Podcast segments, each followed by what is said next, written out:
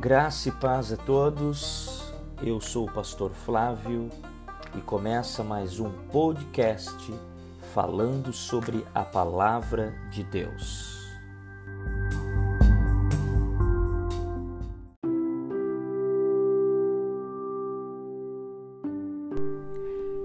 Meus amados, graça e paz a todos. Nós vamos dar continuidade à nossa série O comportamento do crente.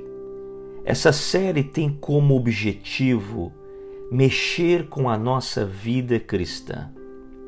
Como falei, costumamos dizer que a Bíblia é a única regra de fé e prática para o cristão, mas geralmente ficamos apenas na única regra de fé.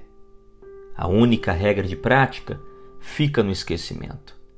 Então, nós vamos iniciar essa nossa série falando sobre o comportamento do crente. E eu quero usar como uma base a ética. E eu quero já iniciar, antes de nós darmos início à leitura bíblica, falando o que seria a ética.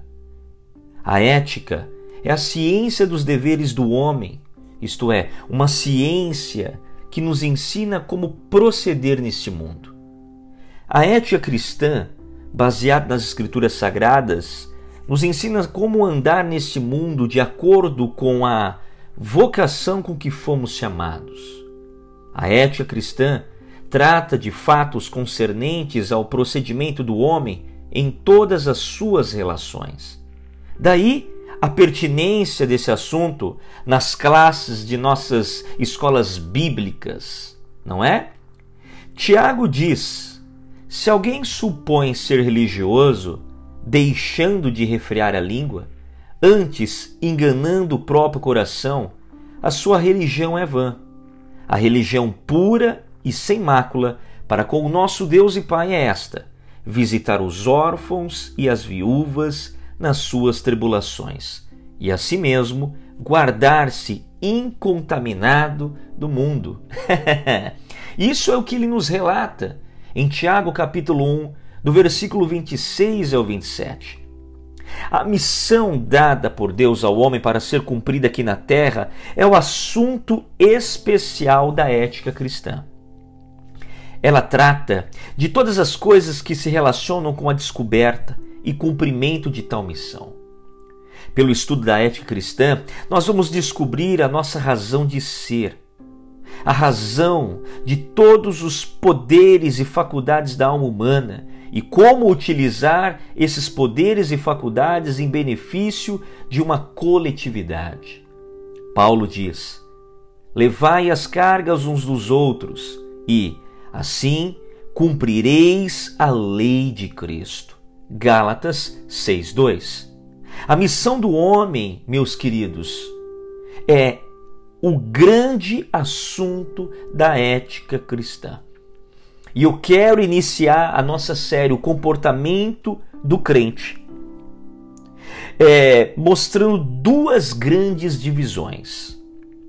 Que divisão é essa? A ética teórica que trata dos princípios que devem governar a vida e o procedimento do homem. Na ética teórica, queridos, procura-se a explicação e a compreensão dos princípios evangélicos envolvidos na arte do relacionamento humano. E também trabalharemos na ética prática. O que seria a ética prática? Aqui trata da aplicação dos princípios, estudando na ética teórica referentes ao procedimento do homem.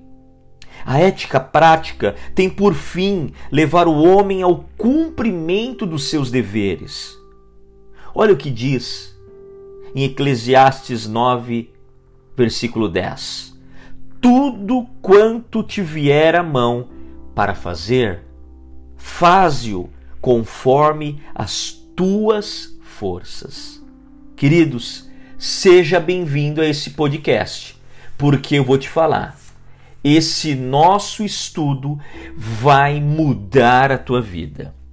E eu quero começar fazendo uma leitura de Romanos capítulo 6, versículo de número 4, que diz: Fomos, pois, sepultados com ele na morte pelo batismo, para que, como Cristo foi ressuscitado dentre os mortos pela glória de, do Pai, assim também andemos nós em novidade de vida. O alvo dessa mensagem, meu amado e minha amada, é mostrar que o comportamento do crente deve corresponder à sua fé na pessoa de Jesus. Sim, olha o que o Tiago diz no capítulo 2, versículo 18: E eu, com as obras, te mostrarei a minha fé. Você vê a importância que nós precisamos ter um comportamento que corresponde à fé que nós temos na pessoa de Cristo. E por muitas pessoas não serem o sal da terra e a luz do mundo, mas dizerem: Eu sou cristão, o nome de Cristo está sendo blasfemado. Por isso, começa agora. Se você está sentado, aperte os cintos porque depois desta ministração, a sua vida não será mais a mesma. Ok? Quem está entendendo, diga amém. Amém? Estamos começando uma série de mensagens que enfoca um dos assuntos mais importantes da vida cristã, meus amados: o comportamento da pessoa salva, dentro e fora da igreja. O estudo qual nos propomos daqui em diante é a ciência dos deveres do homem que chamamos ética. A missão dada por Deus ao homem para que estes cumpra na terra é o tema central da ética.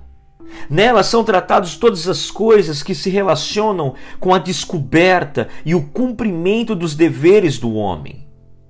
Pelo estudo da ética, queridos, descobrimos a nossa razão de ser, a razão de todas as nossas inteligências e faculdades e, ainda mais, os princípios que nos devem governar enquanto vivemos. A doutrina bíblica, ela exige uma ética cristã, meus amados. A última não sobrevive sem a primeira.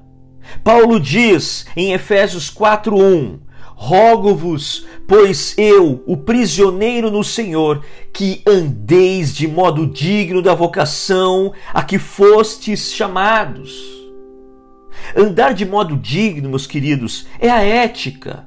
Vocação a que fostes chamado é a doutrina. O que fazemos não pode de forma alguma estar desvinculado do que cremos.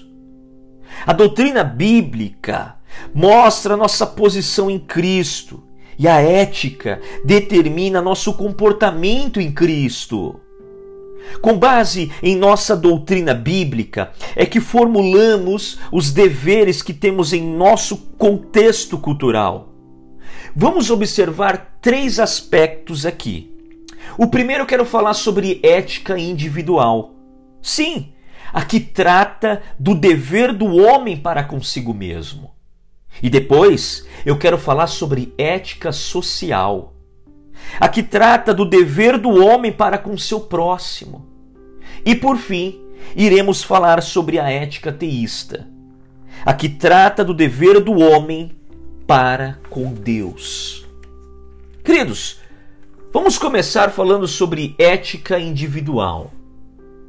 Para o cumprimento da, so, da, nossa missão moral, é indispensável ao homem manter-se como ser vivo com todos os poderes desenvolvidos na sua integridade. Ok? Sim ou não? Por isso, o seu principal dever, queridos, é a conservação dos próprios poderes.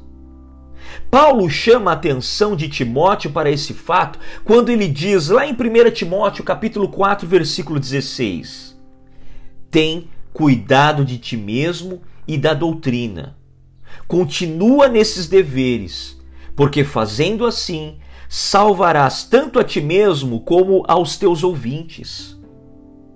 Desde o momento em que o homem reconhece sua missão, meus amados, e que, para cumpri-la, precisa de todos os dons naturais recebidos do Criador, ele tem de admitir que é primordial conservar tais poderes, pelas quais há de realizar sua tarefa neste mundo. Você precisa reconhecer isso. Paulo, ao longo das, das epístolas, ele enfatiza a necessidade do cristão ter cuidados especiais consigo. Por isso estamos falando de ética individual. Olha o que ele diz em Efésios 5, capítulo 15 e 16. Portanto, vede prudentemente como andais, não como nécios, e sim como sábios, remindo o tempo, porque os dias são maus. Dá para você entender essa responsabilidade, essa necessidade do cristão que ele tem consigo mesmo? O ser humano, ele precisa defender-se de três inimigos, do meu ponto de vista. Não sei se você vai, me, vai concordar comigo, tá ok? Mas na minha opinião, eu que sou falho, eu que erro, eu quero que compartilhar a minha opinião, o meu conhecimento, o meu entendimento, a forma que eu deslumbro ao viajar no pensamento.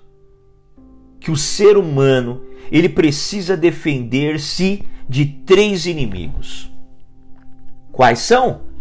A morte, a doença e a pobreza. Precisamos enfrentar corretamente esses três inimigos, queridos, que procuram por todos os meios nos cercar e impedir que cumpramos a missão a nós designada. O dever do homem para consigo prende-se à continuação da vida, prende-se à a conservação da saúde, prende-se a ao bem-estar socioeconômico. Por isso, eu quero aqui trazer à memória o que o Senhor nos ensina no Salmo 37. Porque para o cristão, a ética individual começa, sabe com quê? Com autocontrole. Todo cristão precisa ter autocontrole. Isto é, começa de dentro para fora. No Salmo 37, nós vamos encontrar os passos necessários desse autocontrole para o bem-estar de cada ser humano. E eu quero que você preste atenção nisso. Primeiro, ele diz: confia no Senhor. Você precisa confiar no Senhor. Segundo, ele diz: agrada-te do Senhor. Você precisa agradar-te do Senhor, meu amado. Terceiro, entrega o teu caminho ao Senhor. Quarto, descansa no Senhor. Quinto, não te irrites. Sexto, deixa a ira. Sétimo, abandona o furor. E oitavo, não te impacientes. A falta de autocontrole, meus queridos, acabará mal. A conservação própria é, portanto, absolutamente indispensável a uma pessoa. Os vícios, cigarro, bebida, droga, sexo livre, jogatinas tão comuns entre o povo do mundo são condenáveis entre os cristãos. Que você possa refletir sobre esta palavra. Ética individual. Flávio, você pode repetir para mim o que é ética individual? É a que trata do dever do homem para consigo mesmo. Meu irmão e minha irmã, Deus está chamando a atenção. tenha um comportamento com você mesmo. Cuide de você mesmo. Zele por você mesmo. Se o primeiro mandamento é amar a Deus sobre todas as coisas, e o segundo é amar o teu próximo como a ti mesmo, como está o teu amor para poder amar alguém? Que Deus te abençoe.